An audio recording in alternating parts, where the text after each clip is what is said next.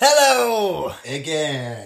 Hier wieder bei Drehtabak und Dosenbier, Episode 6. Sechs. Wieder mal mit dem immer noch unglaublich gut aussehenden Steve? Oh! Und dem sensationellen Marius. ja, letzte Folge handelte von Pannen bei Gigs. Richtig, gut, dass du mich Part daran erinnerst. eins. Es ist aber auch schon wieder so unfassbar Ja. lange her.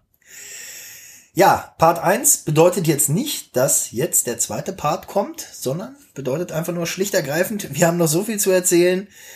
Das kann noch ein paar Folgen ausfüllen. Allerdings wollen wir jetzt erstmal weitermachen. Wir machen da später um vielleicht. Nicht, um euch nicht äh, zu langweilen. ja, Ja? vor allen Dingen ist das auch vielleicht ein bisschen demotivierend, wenn man denkt, so eine, so eine, so eine Top 40 Band, wie traurig aber war, macht so viele Fehler, wir müssen wir dann erst rumstümpern. Nein, Wir haben noch- könntest du bitte bei der Sache bleiben und nicht meine, Das ist ja das ist ein Konzertbecher von Farin Urlaub. Ja, da war ich mal auf einem, Kon ich kann mir tatsächlich Konzertkarten leisten von den Millionen, die wir kriegen. Alt. Ich weiß auch nicht, wie so Konzertkarten kosten. Barbara Streisand ist, glaube ich, so die Messlatte, die kostet 500 Euro, ne? Du, ich habe keine Ahnung, was das kostet. Ich lasse unseren Rudi immer die Karten einfach holen. Also- Scheißegal, was kostet. Achso, du, du kaufst echt noch Karten? Ich werde ja bei jedem Konzert eingeladen, das stattfindet. Nee, ich möchte ja, dass die auch was verdienen. Ach so, weil, also neulich, neulich rief halt hier Ed Sheeran an und sagte so, hier, ich spiele da in Berlin, Columbia Halle und so, kommst vorbei. Hat er dich angeschrieben? Hey, Dude? Ja. Okay. Hey, hey dude, are you coming to the Columbia Halle? I'm very wet to see you. Na, der Eddie, der Eddie, Eddie ist ein Freund von mir. Ja, wir haben, Eddie. wir haben die Hits geschrieben. Grüße an dich, Eddie. Ja, Grüße gehen raus. Griez. Griez an Eddie. Mit Z. Jetzt ist aber mal gut. ja. So, wir wollen jetzt zum gr- nächsten großen Bereich kommen. Wir wollen ja, wir haben uns äh, im letzten, äh, in der letzten Episode unseres Podcasts ein bisschen auf unsere Wurzeln besonnen und fungieren ja quasi äh, wieder als Ratgeber. Da sind wir so zwei Episoden ein bisschen von abgewichen. Und zwar kommen wir jetzt zum schönen Thema Aufnahmen, Schrägstrich Studioaufenthalt. Auf die Wir- Folge habe ich mich lange gefreut. Ja, es ist, es ist unglaublich geil. Ich glaube, jeder, je- also natürlich freut man sich live zu spielen. Das ist, äh, die, das sollte der primäre Anreiz sein. Ja. Ihr solltet auch immer live geiler sein als, als nur auf Platte, sag ich immer. Ja, aber man, man hat ja die Chance durch die vielen Versuche, die man da hat. Ja, natürlich, aber ich meine, was ich damit sagen will, es gibt ja Bands, die sind halt auf Album richtig, richtig geil und live kacken sie richtig ab, ne? ja, tatsächlich. Also äh, Sollte beides äh, gut ausgependelt sein. mh, gibt tatsächlich. Ich habe mir damals, damals vor vielen, vielen Jahren mal sagen lassen, Billy Talent wären live irgendwie Grütze, der Sound würde nicht stimmen.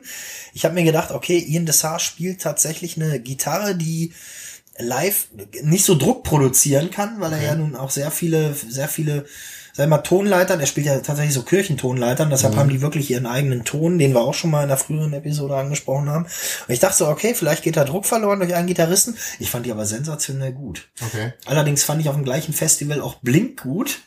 Und wir haben uns im Nachhinein, jeder, der Blink kennt und weiß, was so, sag ich mal, ab, wann kann man so sagen, war so der Knick live. Ab 2003, würde ich mal sagen. Ja, ab 2003 haben die Live-Darbietungen des guten Thomas Matthew DeLonge etwas an Qualität eingebüßt, möchte ich jetzt Er hat halt eine eigene Sprache.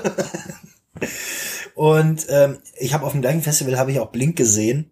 Und jetzt war es Area 4 oder? Area 4 in Lüdinghausen tatsächlich, Ja, ja, ja, 2010. Ja, Da haben sie aber richtig eingeschissen, ey. Und äh, das war, da war Luft nach oben. Aber ich fand sie sensationell geil, als ich die live Gut, gesehen habe. wenn du davor stehst, ist es dir doch auch scheißegal. Du siehst diese Band und freust dich mega hart. Und da hörst du doch nicht hin. Nee, gerade so eine, gerade so eine Band wie Blink, die ja nun äußerst selten nach Deutschland kommt Ja. und die man jetzt wirklich nicht so oft wahrscheinlich in seinem Leben sieht. Da, und, und die so eine Auswirkung hatte auf das eigene Leben, ne, da feiert man dann ein und dann singt Echt, das zwischen, eigene Leben? Das könnte ich jetzt gar nicht so. da feiert man einfach, dass man es sieht und zwischendurch hat ja der Olle Hoppus ja auch noch gesungen, ne. Ja, gut. Da reißt dann wieder raus, ne? Nee, ihr solltet schon live, also ihr solltet schon live Spaß machen. Ich habe zum Beispiel äh, Meinst du nicht bei Jimmy Eat World war das auch so? Ja, ich wollte es gerade sagen. Jimmy so. Eat World, Jimmy Eat World war äh, tatsächlich weder besser noch schlechter, sondern die Band stand auf der Bühne und ich habe gedacht, die spielen eine Platte. Also die waren, der Sound war sensationell gut, es klang wie auf Platte.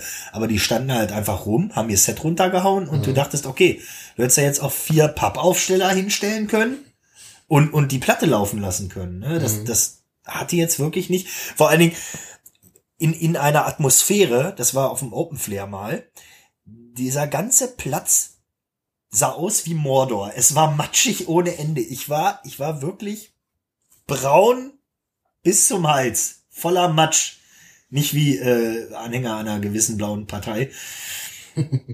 Ich war wirklich komplett dreckig und ich hatte richtig Bock abzuhotten, weil ich wusste, das ist eigentlich eine relativ coole, ja doch Pop-Punk-Band, könnte mhm. man ja sagen. Für die, so. die sie nicht kennen, die haben den Song The Middle gemacht. Ja, jetzt mal ehrlich, sollte jeder kennen. Hey. Aber Bleed American auf der Platte ist auch sensationell ja. gut.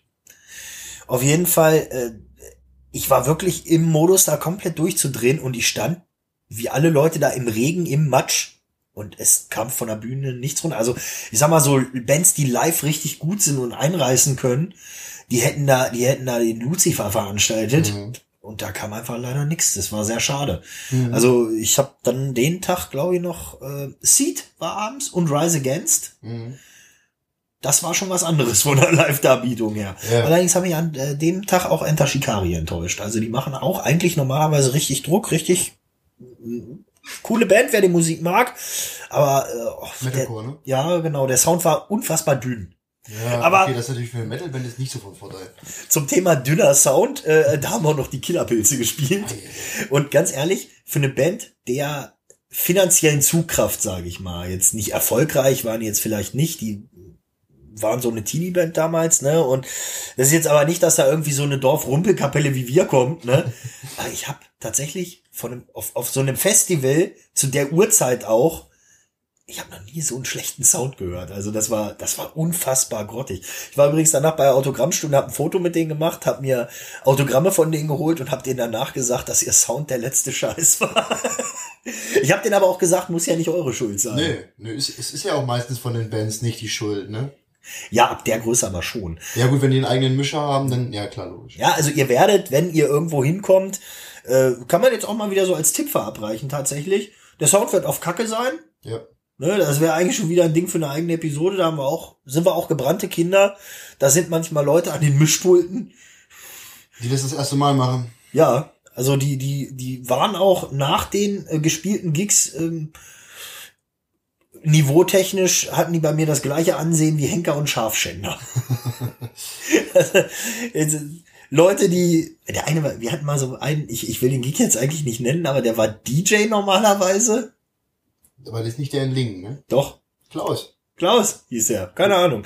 Also, kann man jetzt vielleicht kurz mal so sagen, das geht eigentlich vom Studio jetzt ein bisschen weg, aber wo wir generell beim Thema Sound sind der war eigentlich DJ, hatte da sein Mischpult hingestellt. Ja, DJ, aber wahrscheinlich auch so einem alten Dorf.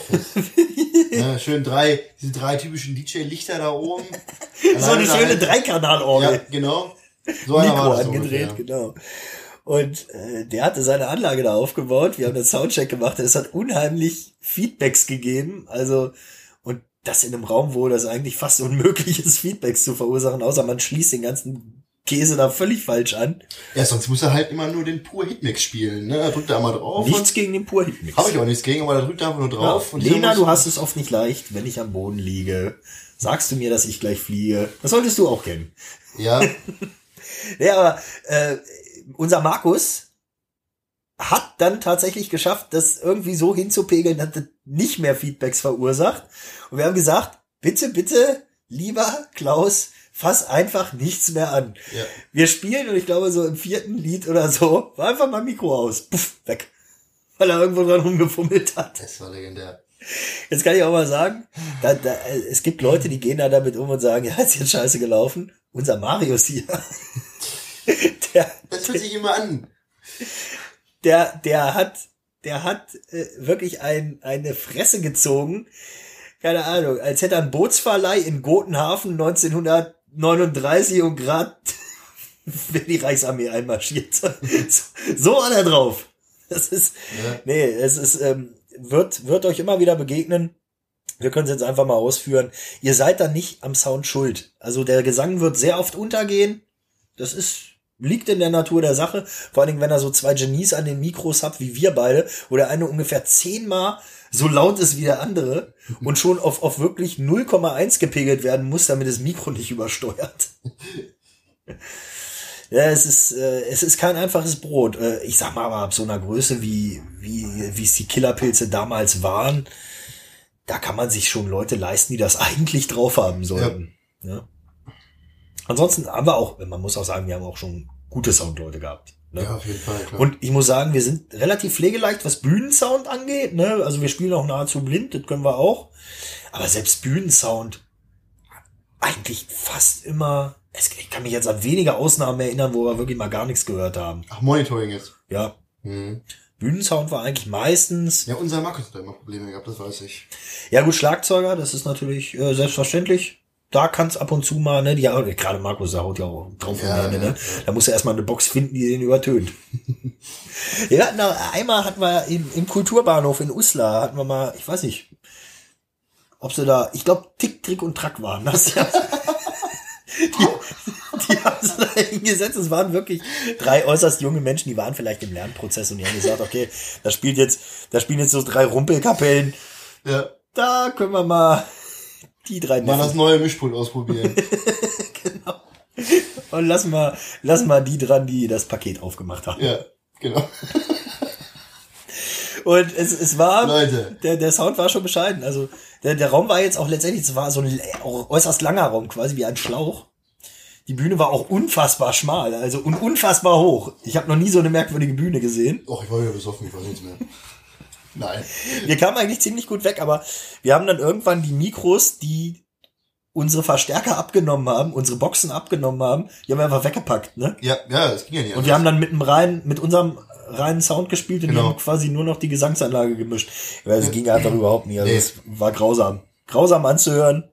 Da war übrigens die Geschichte mit dem, mit dem guten Mann mit seinem äh, Ordner mit der, mit den Texten. ja, hatten wir ja in einer früheren Episode schon angesprochen, das Thema. Lustige Sache. Aber jetzt würde ich mal sagen, sollten wir vielleicht noch mal zum Thema Studio kommen. Ja, äh, wir sollten die Kurve kriegen und zwar, äh, ja, ich denk mal, so eigene Aufnahmen wird sich jeder schon mal dran versucht haben, der irgendwie bisschen, bisschen Musik gemacht hat, äh, versucht hat mal eigene Songs, weil man will die ja hören. Man kann die ja nicht genießen, wirklich. Ich denke mal, das spreche für jeden, wenn man die selber spielt. Ja. Man ist aber ein bisschen konzentriert, ne? Genau. Außer man kann im Schlaf jetzt, aber also es geht zumindest mir nicht so. Nee. Man will ja auch mal hören, wirklich. Und dann fängt man an, so selber so ein bisschen aufzunehmen und stellt fest, da muss es irgendwo auf diesem Planeten jemanden geben, der das besser kann. Klingt nicht wie im Radio, ne? Nee, es klingt absolut nicht wie im Radio. Und vor allem, wenn man sich, ging mir auch so, wenn man sich dann das erste Mal so selber hört, wie man singt, äh, da kommen, da gehen echt die Nackenhaare hoch. Sucht euch eine Sängerin. Sucht euch eine gottverdammte Sängerin, Mann. Ja, denn das eigene Hören ist auch gewöhnungsfähig. Das ist ja komisch am Anfang. äh, geht mir übrigens bis heute so. Also Echt? ich, ich weiß, das klingt einigermaßen anständig, von Ja, ja, Bangkok klar, reicht's ja, aus, aber ich find's immer noch komisch, mich zu hören. Ja, also wenn man auf einer Party ist und dann läuft dann so ein eigener Song, ist mir so. Was heißt denn? Was heißt? Oh, ja, da Oh, läuft der eigene Song. Ja, meiner lief schon im Checkpoint, während ich da war. Ja, aber das ist ja dann, man, dann ah, alle gucken an, oh, das ist er hier, das ist er hier. Kennst du den Moment, ne? Und Ja. dann fühlt man sich so ein bisschen, also zum einen fühlt man sich wie der geilste Typ der Welt, zum anderen ist einem das ein bisschen unangenehm, irgendwie, mir zumindest. Ja, aber also zumindest bei mir liefen nur Studioversionen irgendwo. Ja, ja, bei mir, bei uns ja auch, ne? Und von der, von der ersten Platte, wo wir, worüber wir ja euch noch reden wollten, zur Aufnahme, die lief ja schon mal da und da und da, ne? Das ist ja mal, mal bei 89.0 mal bei FFN, äh, Standard, ne? ja, auf jeden Fall. ja. Ja. Ne, wenn man so an der Ampel steht, ne, Ja. im Auto daneben läuft der eigene Song, man kennt's. Das sind halt so neben einem Cabrio zwei hübsche Geräte, hören den Song, ich meine, kennt man halt, ne? Gerede, meinst du Versteher? Ich meine, ich meine natürlich Verstärker. Du würdest doch nie so affällig über Frauen reden. Niemals. Okay. Ich wollte nur noch mal sicher gehen. Ja, natürlich. Wie lange kennen wir uns? Was, was, was, was würden wir ohne euch tun, liebe Echt mal. Die hübschen, die hübschen. Frauen aus unserer ersten Reihe bei Konzerten. Ja. Man kennt sie. Ja, auf jeden Fall. Ja, da kommen wir aber auch noch mal später drauf. Ja, jetzt sollten wir vielleicht doch zum Studio. Nee, äh, man wird schnell feststellen, das klingt scheiße. Wir mussten ja damals äh, zu äh, unserem ersten Auftritt mit THW mussten wir ganz schnell Demos einreichen. Oh, geile Geschichte, stimmt, ja. Ja, wir haben erst versucht, die, glaube ich, hier bei mir zu Hause aufzunehmen. Nee, erst im Proberaum wollten wir es machen. ja, Ja, es war erst im Proberaum. Da hat es aber aus irgendeinem Grund, weiß ich auch nicht, nicht geklappt. Nee, Wir haben, ich habe dich dann eingeladen, die tatsächlich hier einzuspielen. stimmt, hast du recht. Dann, genau, du hast mich eingeladen. Oh ja, das war lustig, ey. Ja, wir wollten die über ein Handy-Mikro, ne? Über, über das Handy, über, ja. Oh. über das oh Handy-Mikro. Gott, oh. Äh, wir, wir wollten einfach nur ganz schnell billige Demos produzieren. Ja. Wir hatten gerade kein Mikro da. Warum haben wir uns nicht einfach von Markus geliehen? Weil Markus damals noch nicht so viel hatte. Ja, stimmt. Sein. Nein, auf jeden Fall sind wir dann ins Treffstudio umgezogen. Und da dachte ich so, wow, ey, erste Mal im Studio und da haben schon die Mofas und so gesessen und Es ist, muss man aber auch also, sagen, also Alex Mofa Gang, wer die jetzt nicht kennt. muss man aber auch sagen, das Studio im Treff, äh, das, das ist auch eigentlich ziemlich geil. Ich habe da schon öfter tatsächlich richtige Tonträger aufgenommen. Und äh, ja, da ist auch richtig diese klassische Glasscheibe. Ja, die man so kennt halt. Äh, wir hatten aber immer noch nicht das Equipment und wir haben, glaube ich, auch diesen blöden iMac nicht zum Laufen gekriegt. Nee, Ne? nein. Und wir haben auch keine Verbindung zu dem dort existierenden Mischpult gekriegt. Ich weiß letztendlich, ich weiß gar nicht mehr, wie wir letztendlich aufgenommen haben. Es waren totale Rumpelaufnahmen, aber es hat ausgereicht, glaube ich. Vor allem das Geile ist dann, wenn man sowas aufnimmt und der Drummer hat vorher schon gespielt, da gibt's einen Song, nicht so, von uns. Und wenn der Drummer den so dermaßen schnell reinballert und du musst aber noch auf Gitarre oder Bass spielen, dann danach, das ist ja klassisch, ne, Schlagzeug, äh, Gitarre, Bass, Gesang, Ja. ist ja die normale Standardreihenfolge und ja, das Schlagzeug ist nun mal am Anfang und, und wenn der dann so dermaßen schnell reinhämmert, ist das äh, nicht hat- von Vorteil. Offensichtlich unsere Fähigkeiten etwas überschätzt. Oder so. Auf jeden Fall, irgendwann ist man dann soweit, da darf man, Wenn man genug Geld zusammen hat. wenn man ja, äh, macht euch übrigens eins bewusst, nächster Hinweis, die ganze Geschichte ist ein Groschengrab. Ja. Also definitiv. Sowohl das Equipment, durch die Gegend fahren, Platten veröffentlichen, äh, Merch, Merch sich besorgen ist auch immer schön. Und man kann es natürlich machen wie eine Band aus Eifeld, eine junge Band, die, äh, ich weiß jetzt nicht mehr genau, wie die hieß. Die haben ihren ersten und meine ich bisher einzigen Gig auf dem Local Derby gespielt und kamen mit einem Backdrop an. Das haben die sich extra für den Auftritt geholt. Als erste Band haben die gespielt. Und dieses Backdrop war einfach groß wie ein Tennisplatz gefühlt. Das war so unfassbar groß. Und da haben die, da sind die richtig finanziell für reingegangen. Gebracht hat äh, am Ende leider nichts. Ja. Und dann geht man ins Studio. Ich kann äh, ganz kurze Anekdote noch, bevor wir zu unserem Studioaufenthalt kommen. Meine erste Tonaufnahme hat der gute Sascha Hörold geleitet, damals für den Stadtjugendring-Sampler. Äh, ich durfte mit meiner Band Schrödingers Katze da ins Studio. Der gute Sascha hat übrigens auch äh, die äh, LP Fischsuppe gemacht von Fanny van Dannen. Okay. Sehr bekannter Künstler. Unter anderem verantwortlich für das Lied Saufen, Saufen, Saufen, Saufen, Saufen, Fressen und explizit. EU. Saufen und EU, genau. Und äh, auf jeden Fall, äh, ja, ich saß dann da, hab versucht, eine Gitarre einzuspielen und musste nur ein E-Moll spielen und ich war wirklich der, der, Amol, oder nicht? Oder was? Amol, Amol. Amol. Ja. Mhm. Und der Typ, also Sascha ist inzwischen Frontmann bei Amofa Gang, damals bei Generation Fuck, die waren für mich Götter.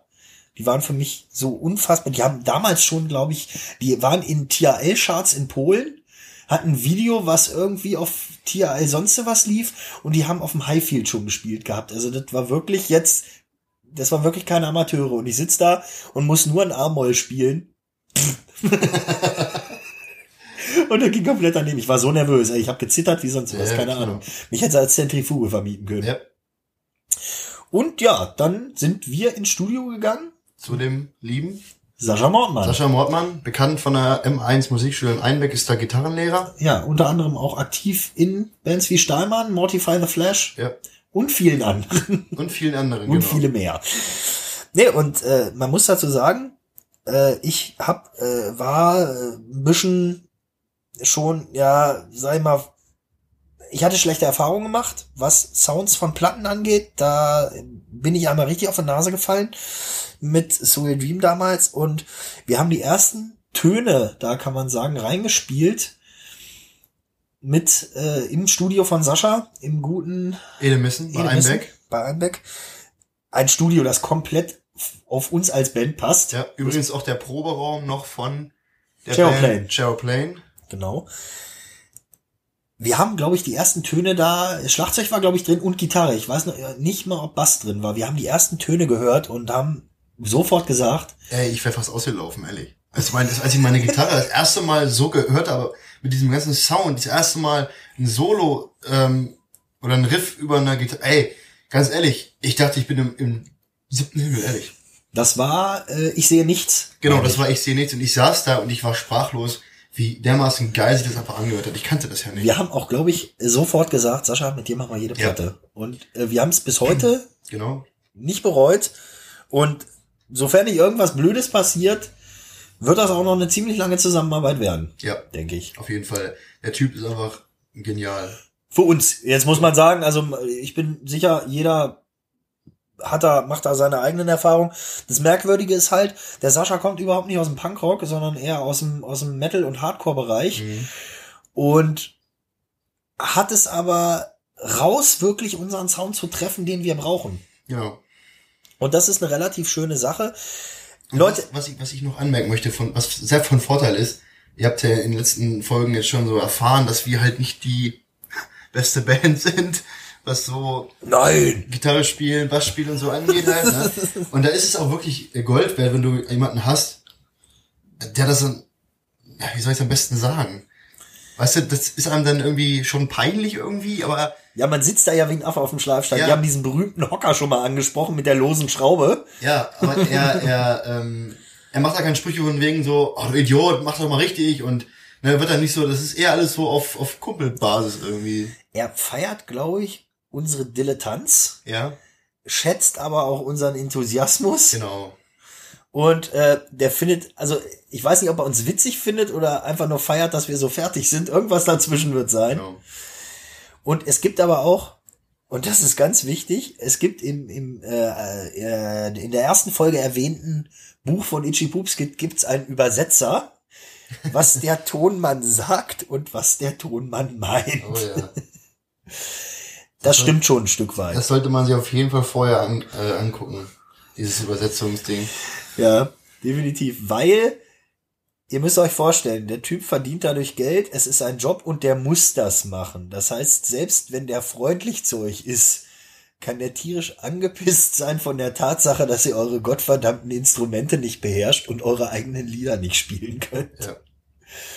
Das ist leider so, das passiert gerade im Punkrock-Bereich auch, glaube ich, öfter als den Tonmännern lieb ist. Ja, natürlich. Man, man, das Gute ist, was ich nur mal sagen möchte bei Sascha ist, das äh, ist eines der wichtigsten Sachen. Man, man kann so sein, wie man ist. Man muss sich da nicht verstellen bei ihm im Studio. Nee, tatsächlich. Ne? Und das ist ein Riesenvorteil einfach.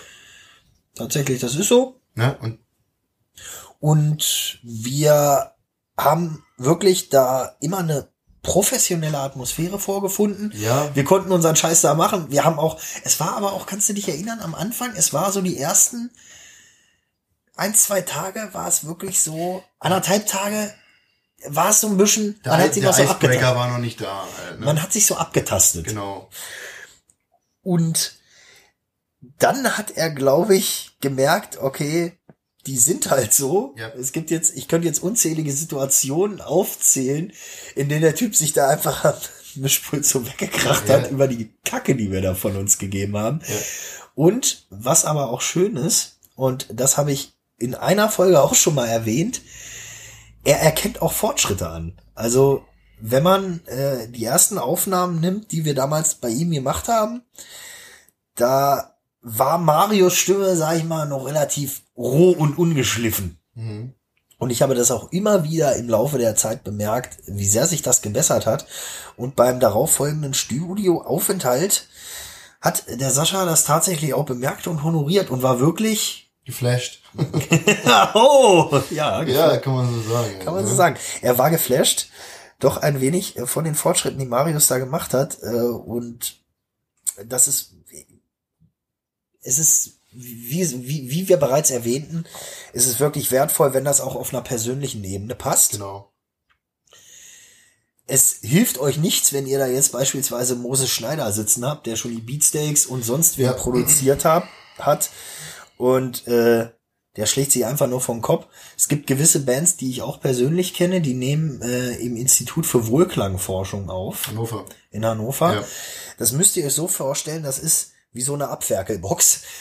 Also nee, du, du gehst da wirklich, du hast da für einen Song, hast du da, keine Ahnung, vielleicht eine halbe Stunde oder so, ne? Und da muss das Ding drin sein. Komplett. Oder eine, Ja. oder eine Stunde. Du gehst da rein, ins Studio wirklich, du hast eine gewisse Zeit, bam, bam, bam, wirst da durchgehauen und zack, dann stehen die nächsten da. Das ist quasi so.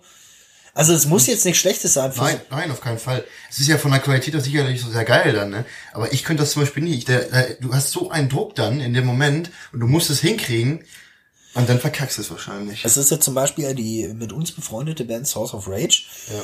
Das sind alles Virtuosen Ja, gut. Okay. auf ihren Instrumenten. das muss man sagen, ja. Die setzen sich da hin, die peitschen das ein ja. und fertig ist die Laube.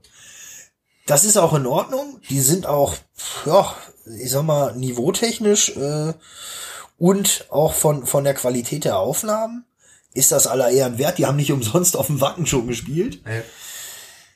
Ist für uns als Punkrock-Band und für uns als Personen aber auch wirklich nicht geeignet. Wir brauchen diese Wohlfühlatmosphäre. Wir decken uns da immer mit Fressen und Bier ein und gammeln da rum und haben einfach Spaß an dieser kompletten Studioatmosphäre. Und ich finde natürlich auch, und äh, da sieht man auch wieder, dass dieser Podcast auch eher für Bands geeignet ist, die aus dem Punkrock-Bereich kommen und vielleicht nicht so technisch versiert sind. Da muss auch der Spaß eine ganz große Rolle spielen. Sonst hast du in diesem Bereich, finde ich, da, ich möchte jetzt nicht sagen, dass Metal-Bands keinen Spaß haben, um Gottes Willen. ne, aber der, der Faktor Spaß und Saufen, obwohl Saufen würde ich jetzt nicht mal sagen, da sind Metal-Bands auch ganz vorne dabei. Ich wollte gerade sagen, also das, äh, Der Faktor Spaß nimmt dann noch im Punkrock-Bereich Ja. einen sehr viel größeren Raum ein. auf jeden Fall, das kann man unterstreichen. Und das ist, das ist das, was uns als Band auch sehr, sehr am Leben erhält und was eigentlich grundsätzlich sein sollte, gerade wenn man das nicht kommerziell betreibt. Ihr Ja. müsst immer Spaß daran haben. Auf jeden Fall. Wenn die Sache zur Quälerei wird, Ja. dann macht das keinen Sinn mehr. Ja, zum Thema Studio. Wir haben jetzt gar nicht mehr so viel Zeit. Ich denke mal, da könnte noch ein Teil hinterherkommen zu dem Thema. Müssen wir mal gucken. Wir haben es jetzt erstmal nur angeschnitten, aber was wir euch eventuell noch mal mitgeben können, äh, sind so Sachen wie zum Beispiel, das hatte ich, das wusste ich auch vorher gar nicht, wie gestückelt man Lieder einsingt. Da war ich auch sehr überrascht von, auf jeden Fall. Ich habe mir das ganz anders vorgestellt. Vor- vor- Also das, ich fand das total faszinierend irgendwie, weil das kannte man ja gar nicht. Wir hatten auch damals Besuch von äh, Marius Bruder und äh, unserem Leibi. Die fanden das tatsächlich interessant, das mal mitzukriegen, weil wir haben ja vielleicht schon mal Studio Diaries irgendwie auf YouTube oder so gesehen. Wobei, da gibt's ja auch nicht viele von, ne? Also ich habe, äh, es gibt ein sehr schönes von der Platte Dead Series von Ichi Poopskit. Die haben Ja. so viele kleine Videos gemacht. Ist aber auch sehr viel Blödsinn bei, muss man ich sagen. kenne das. Das ist halt aber ziemlich alt, ne? Ich habe äh, dann aber auch gibt's beispielsweise Ich habe auch von den Broilers eins gesehen, das fand ich auch ziemlich interessant. Äh, von Massendefekt habe ich tatsächlich mal eins gesehen und von Inex, das war auf diversen Live-DVDs, war das drauf. So als Bonusmaterial, es ist ganz nett, das mal zu sehen, aber so Leute, die mit die wirklich nur Musik hören und nie Musik selber gemacht haben, die haben da ja gar keine Ahnung Nee. von. Und, und unser, äh, unser Maxi und äh, der Leibi, die fanden das schon sehr interessant, das mal zu sehen, wie gestückelt wirklich so ein Musikstück ist. Und wie vor allem, wie lange man ja auch an einem einzelnen Song sitzt, ne? Das ist nicht Das darf, man, eingespielt, das darf man ja nicht vergessen. Das ist. eingespielt, zack, fertig. Nee, ist halt nee, nicht. nee. Schöne Sache zu dem Thema übrigens. Äh, du machst alles in einem One-Take, aber wer schafft das? na gut, äh, jetzt muss man sagen, zum Beispiel, äh, es werden ja auch Alben komplett live eingespielt. Da brauchen die aber auch sehr, sehr viele, ich weiß nicht, wie das dann läuft, sehr, sehr viele Versuche. Wir haben ein Lied mal live eingespielt. Und die Platte Smack Smash von Beatsteaks zum Beispiel. You give me one minute. one Wir haben eine, minute. ja, I'm not fucking Justin Bieber. Wir haben gerade eine Minute angezeigt bekommen. Das bringe ich jetzt noch kurz zu Ende. Ja. Die Beatsteaks haben zum Beispiel Smack Smash, großartige Platte, komplett live eingespielt. Wir haben das mal mit einem Song gemacht. Ähm, da musst du aber auch wirklich den Song top drauf haben und dann, es, es klingt halt dynamischer, es klingt runder letztendlich. Ja. Aber den Song haben wir dann auch äh, nie veröffentlicht. Und äh, ich bin eigentlich davon ein bisschen überzeugt, dass das, äh, ja, kommt halt auf die Band an. Tatsächlich kommt es auf die Band an. Äh, wir fahren da mit der, mit der Mache, glaube ich, ein bisschen besser, dass wir das nacheinander einspielen. Ja, ja. Kann man die Fall. Fehlerquellen definitiv besser ausschließen. Ja. Ja, und was da, was da wirklich für eine Arbeit hintersteckt, da macht man sich vorher nicht wirklich einen Kopf, aber man muss sagen, es lohnt sich dann. Es ist eine unfassbare Befriedigung und ich finde das ein schöner Schlusssatz. Wenn man das erste Mal im Auto sitzt und hört seine eigenen Lieder, ey, boah, es ist ein Traum. Oder auf einer dermaßen großen Anlage, Ja, dass einem Boah. das Trommelfell rausfetzt. Ja, auf jeden Fall. So, ich würde sagen, mit diesen schönen Worten machen wir Schluss für heute. Wir waren mal wieder Der hübsche Steve. und der unglaublich charmante und mit einer Goldkehle gesegnete Marius. Aber wir werden immer schlimmer. Ich glaube, das sollten wir jetzt so zum Standard erklären. glaube auch. Macht's gut, bis zum nächsten Mal. Haut rein.